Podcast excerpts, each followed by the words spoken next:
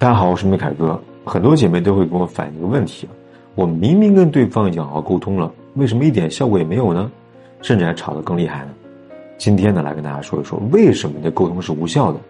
你又在沟通当中犯了什么样的致命错误？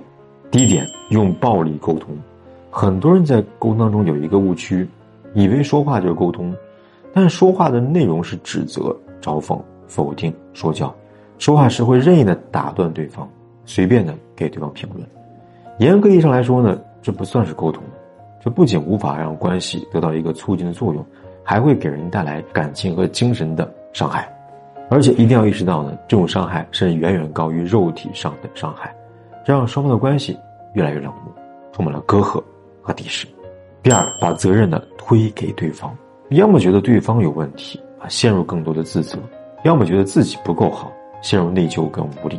只顾着表达自己的感受，说自己想说的，却不考虑对方的需求和感受，甚至会在沟通当中的表现出轻蔑的神态，回避对方的一些想法和建议。第三，歇斯底里的表达，平时有情绪呢不及时表达，习惯性的压在心里，最后呢一旦有什么事情成为压死骆驼的最后一根稻草，开始歇斯底里了。但沟通真的不是比谁声音大呀，谁就赢了，更不是谁凶谁有理。而是你沟通的方式越激烈，只会让对方觉得越可怕，于是呢越想要躲起来。我们都知道以柔克刚才能够解决问题，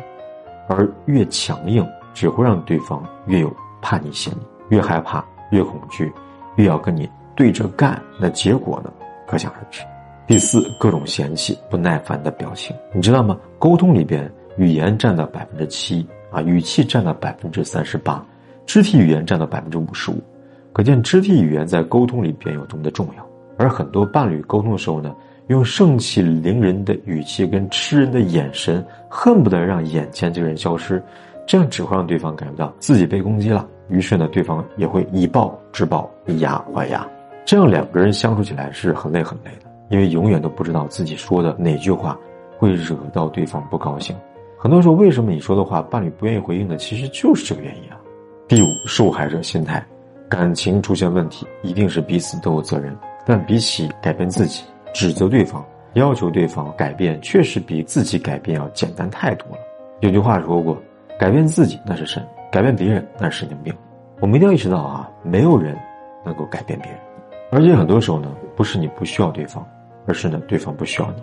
不仅如此，当我们为了暂时的好受一点，迷失在这样的思维当中的时候，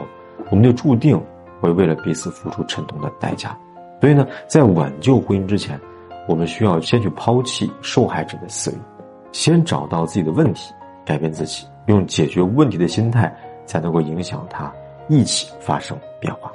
第六，自我保护式沟通，我们会发现啊，有很多夫妻恋爱多年结婚，刚开始呢很幸福，也很美好，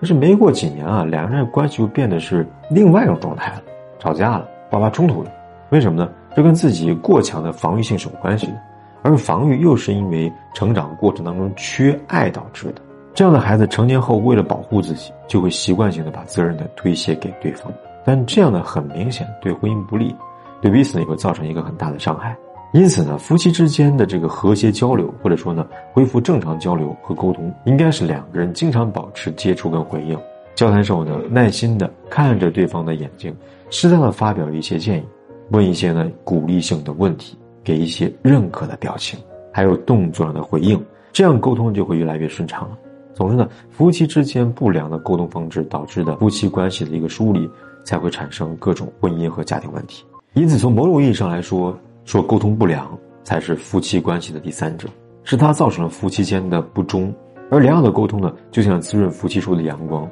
铲除杂草的工具。希望这个视频呢，可以帮助你看到你们沟通的问题。并且呢，从此开始改善。好，今天的视频呢，咱们就讲到这里。如果呢，你也存在沟通问题，可以私信我，我来教你应该怎么样好好说话，怎么处理你们间的问题和矛盾。